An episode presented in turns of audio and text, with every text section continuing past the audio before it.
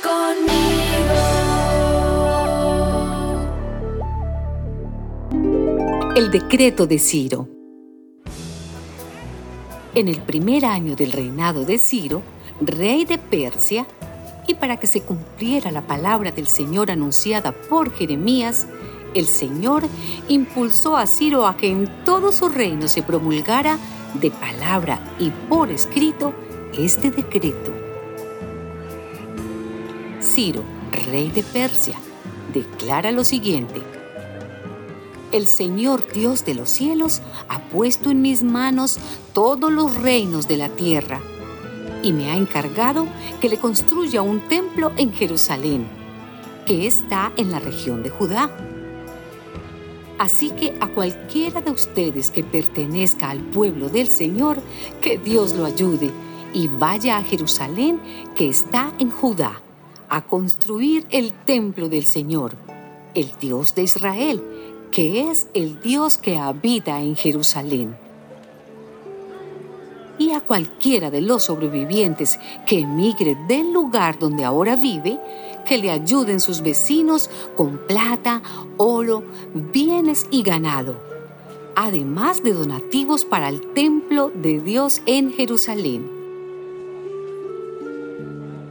Los jefes de las familias de Judá y Benjamín y los sacerdotes y los levitas, o sea, todos los que habían sido animados por Dios, se prepararon para ir a Jerusalén y reconstruir el templo del Señor.